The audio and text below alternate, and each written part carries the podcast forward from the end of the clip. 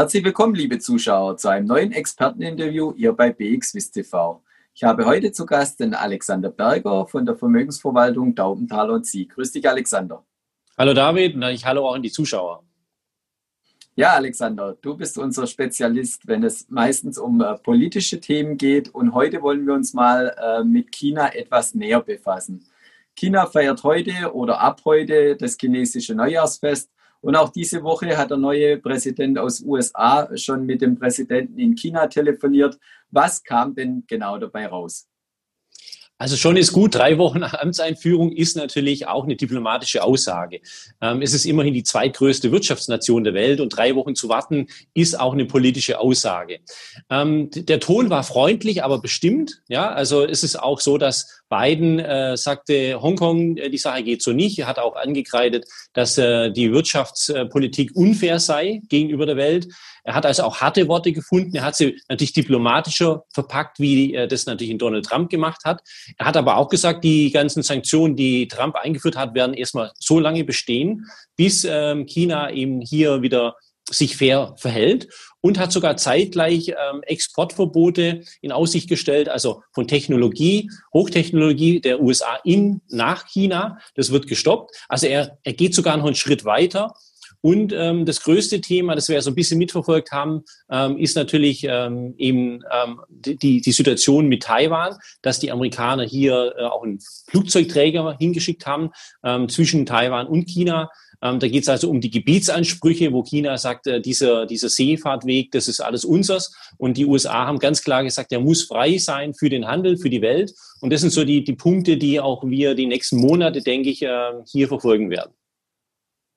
Wenn wir uns mal die Region jetzt auch anschauen und vielleicht auch die Investitionen und auch die Portfolioverteilung von unseren Anlegern und auch Zuschauern, vielleicht USA, China und Europa, wie siehst du da die aktuelle Verteilung? Ist das auch richtig aufgeteilt oder ist vielleicht auch USA derzeit übergewichtet in den Portfolios? Also es ist ähm, je nachdem, wie man ein Portfolio aufbaut. Aber geht man einfach mal nach Wirtschaftskraft, äh, zum Beispiel nach einem BIP in US-Dollar, also nicht kaufpreisbereinigt, sondern wirklich in reinen Dollar, ähm, haben wir ein BIP-Volumen weltweit von 87 äh, Billionen.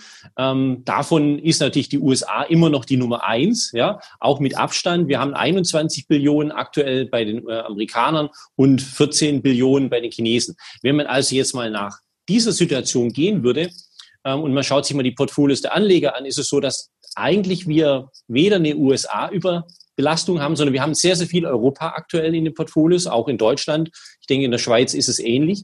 Ähm, dann kommt tatsächlich die USA. China spielt hier eigentlich eine unter eine untergewichtige Rolle. Das heißt, der Anleger sollte, wenn er eben nach Wirtschaftskraft und auch nach Wirtschaftswachstum geht, ähm, dann muss er an für sich, ich sage jetzt mal 14, 15, 16 Prozent China aufbauen. Es gibt hier auch tatsächlich ja im Umweltbereich ähm, auch ganz spannende auch Aktien. Ähm, selbst wenn jemand eben sagt, ich möchte eben hier Menschenrechte mit einfließen lassen, kann man das auch in China durchaus sehr große internationale Firmen kaufen. Wenn einem das zu heikel ist, natürlich kann man auch hier ein Zertifikat oder ein ETF kaufen, das zumindest hier den Index abbildet, aber ist bei den meisten Anlegern tatsächlich untergewichtet. Und wenn man mal schaut, was hat denn die, was haben, wie schnell China aktuell auch wächst, ähm, durch Corona sagen manche, ich glaube, dass Corona ist ein Verstärker vielleicht, dass die Wirtschaft hier noch schneller wächst. Aber das ist ja schon viel, viel länger.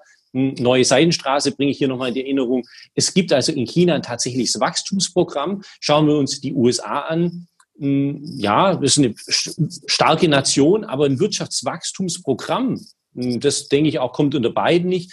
Und Europa muss man ja fairerweise sagen, wüsste ich jetzt auch nicht, wo hier eine Dynamik herkommt. Leider, leider ähm, sehen wir hier nicht irgendwie ein Innovationsprogramm, das Europa eben hier aufholen kann. Das heißt, China wird immer wichtiger für den Anleger. Er sollte hier Positionen auf jeden Fall aufbauen.